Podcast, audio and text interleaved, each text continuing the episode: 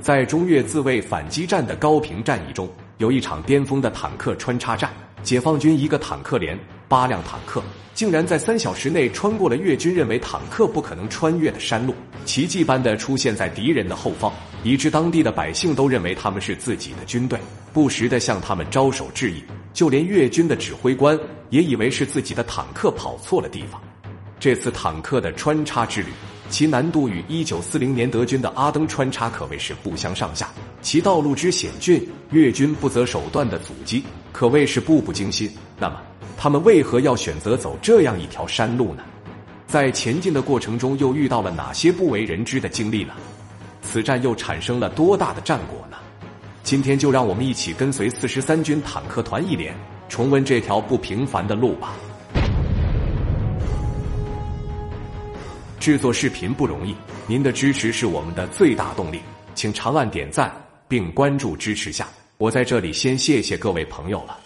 前面我们讲到，我国在忍无可忍的情况下，于一九七九年二月十七日发起了对越自卫反击作战，分别从南北两路对高平进行穿插包围。北路的幺二二师以游击战对游击战的方式，将长白山的越军打得满地找牙，一举突破了越军的朔江防线。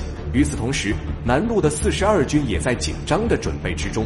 南线的要害之处就是距高平约四十公里、距两山八十公里的东西。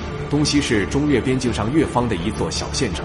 早在二十几年前，在解放军的指导下，就血战东西，重创法军。世事难料。当时谁也不想到，三十年后的今天已变成了沙场对手。其中四号公路尤为重要，北通高平，南通同登，拿下此地就成了此次穿插的重中之重。当解放军的坦克营准备连夜沿四号公路向北穿插至班岗时，就遭到越军反坦克部队的突然袭击，损失惨重。看来越军对解放军的穿插战术早就了如指掌。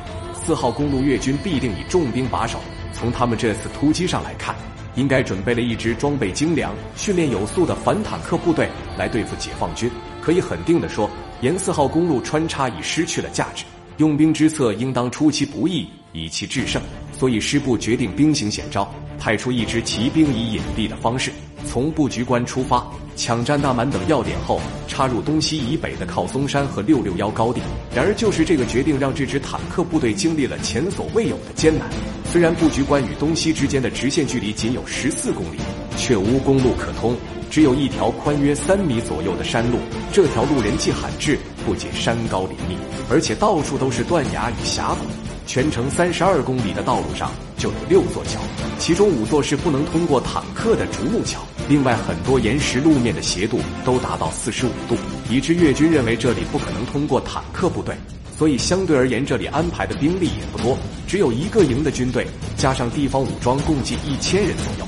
但他们经过了几十年的战争，仍然戒绝的在所有的道路上设置了障碍，沿途高地更是设置了火力点。正是越军对此地布局比较疏松，解放军才决定从这里出奇制胜，先抢占东西，撕开口子，再杀上四号公路，直取高平。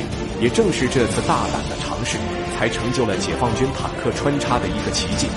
二月十七日拂晓六时五十五分，中越边境上万炮齐发，雨点般的炮火拖着长长的尾焰划过长空，点亮着黎明前的黑夜，飞向越军的防线。在紧张的炮火准备后，第四十三军坦克团一营的一连引导着步兵向东西开进，一场史无前例的坦克穿插战正式打响。在崎岖的岩石上，他们将经历怎样惊险的历程呢？面对越军的大石堵路。他们又做出了怎样惊人的举措呢？